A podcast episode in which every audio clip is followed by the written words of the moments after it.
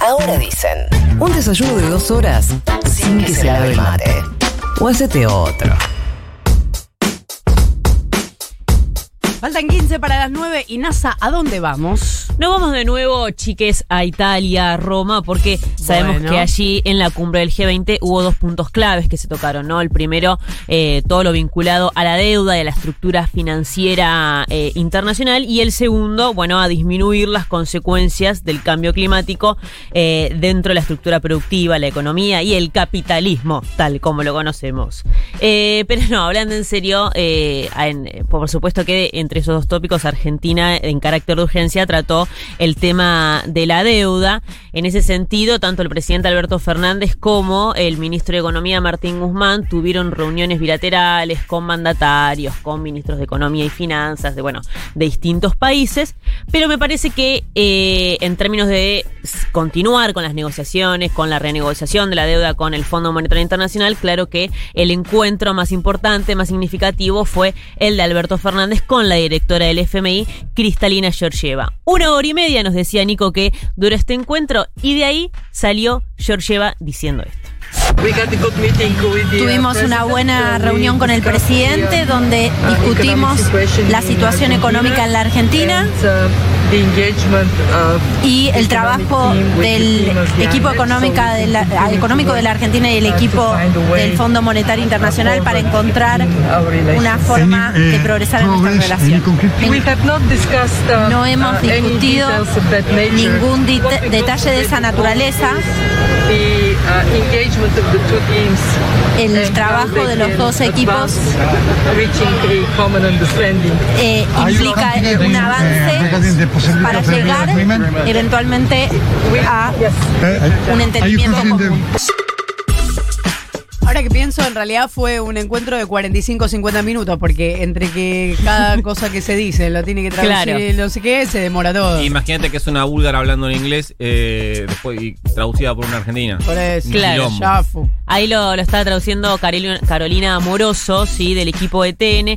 Tan Gracias, gratis para nosotros lo hizo. Gracias, Sí, sí, sí, fue, fue exclusivamente para, para ahora dicen.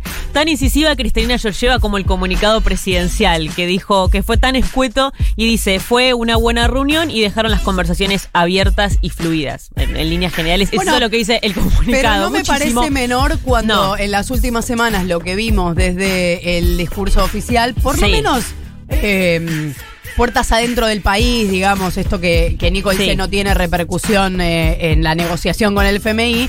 Pero se vio un endurecimiento del discurso, lo cual hace pensar que antes ya había habido un endurecimiento del discurso del FMI en la negociación con la Argentina. También, igual, a ver, eh, queda claro que al menos hasta acá no hay definiciones contundentes sobre el Fondo Monetario y lo que piensan o el pronunciamiento que puede llegar a tener respecto de las condiciones que pide Argentina para alcanzar un acuerdo. Y pero si lo hubiera ya habría acuerdo.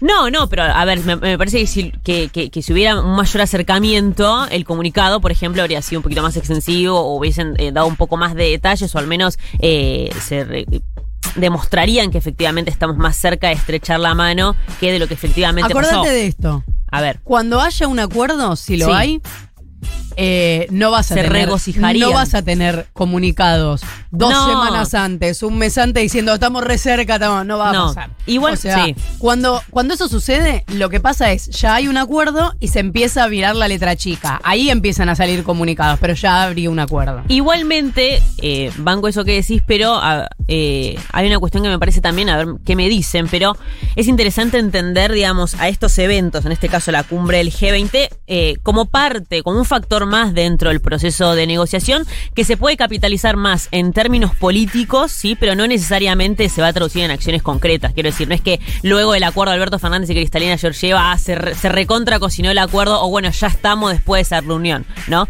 Eh, en primer lugar eso. Y en segundo, eh, hasta ahora no se vio en el directorio que estén dispuestos a modificar eh, dentro del organismo los reglamentos para que, por ejemplo, se puedan extender los plazos de 10 a 20 años o se puedan eliminar estas sobretasas, no esta sobrecarga que para la Argentina le implican pagar más de, eh, no, más no, casi mil millones de dólares eh, de manera anual y eh, un poquito más eh, de 9 mil millones de dólares en el plazo, eh, al menos enmarcado por el, por, el, por el crédito del Fondo Monetario Internacional.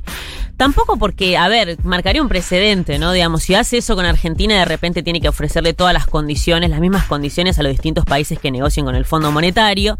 Entonces no es, no es, no, no es tan fácil. Además, cambiar la estructura del organismo, darle un giro de 180 grados, se lo ve complicado. De hecho, que Cristalino Georgieva hace poquito, ¿se acuerdan que lo habíamos escuchado? Dijo, mira, la verdad, dentro del directorio están, hay reservas respecto de aceptar estas condiciones de eliminar las sobretasas, pero lo vamos a evaluar. Bueno, ¿en qué momento se va a evaluar? Tampoco se especificó. Sí, ayer dijo el presidente que a partir del comunicado del G20, en donde justamente eh, eh, apoyan esta idea de poder revisar los, la, la, la sobretasa, los sobrecargos que se cobran en, en, algunos préstamos, bueno, eso puede llevar a que el fondo, que se, el directorio del fondo que se va a reunir en diciembre pueda efectivamente evaluarlo, pero tenemos que esperar a que llegue diciembre. Lo que a mí me hincha es que, tipo, ¿por qué se la reunión en diciembre y falta un montón? Si ya saben que tienen temas para. O sea, ¿vos cuánto podés retrasar una reunión? Reunite si tenés temas. A mí lo que me jode es que después me tratan a mí de anti-amor. Ahora, Mauricio Macri nos hizo enamorar de Lagar, nos cagó. Sí. Alberto Fernández nos hizo enamorar de Cristalina Georgieva, nos dijo, no, ahora es distinto, esta es progre, yo qué sé, y, y- y no pasa Y no tiene nada. poder. Bueno, basta de jugar con mi amor, en serio le digo. Bueno, le- igual tenés Bueno, el amor un poco flojo si cuando te dicen que te enamores del FMI vas. A mí me decís si yo voy. Bueno, está Bueno, bien. no No, sé. sé. Ah, pero después cuando no apuesto el amor soy un cínico, porque ustedes me lo dicen, ¿eh? Ustedes dos, la Eso estoy es verdad. señalando con un dedito a cada Eso uno. es verdad. No. Eso está bien. Bueno. Quiero que conste en actas eso. Yo qué sé. Eh, en fin, ya igualmente el Fondo Monetario hizo público que a la Argentina se le sigue reclamando un plan textual, esto lo publicó en uno de sus últimos informes que hizo, un plan macroeconómico y estructural creíble y sólido que pueda ser respaldado por la comunidad internacional. O sea, la, Yo no escuché. La eh, mató. Escuché mucho a la oposición decir que a la Argentina le falta un plan. Sí. Sí. ¿Nada que ver con esto sí? Pero si eh, Macri recién lo escuchamos que él tenía uno, arreglaba en cinco minutos. Pero nada que ver con que la oposición insista con la misma idea que el FMI, ¿no tiene ex pura coincidencia? No, en general lo que suele pasar en la política, en general, cuando Sí. vos decís que alguien eh, no tiene un plan, en realidad es que no tiene el tuyo.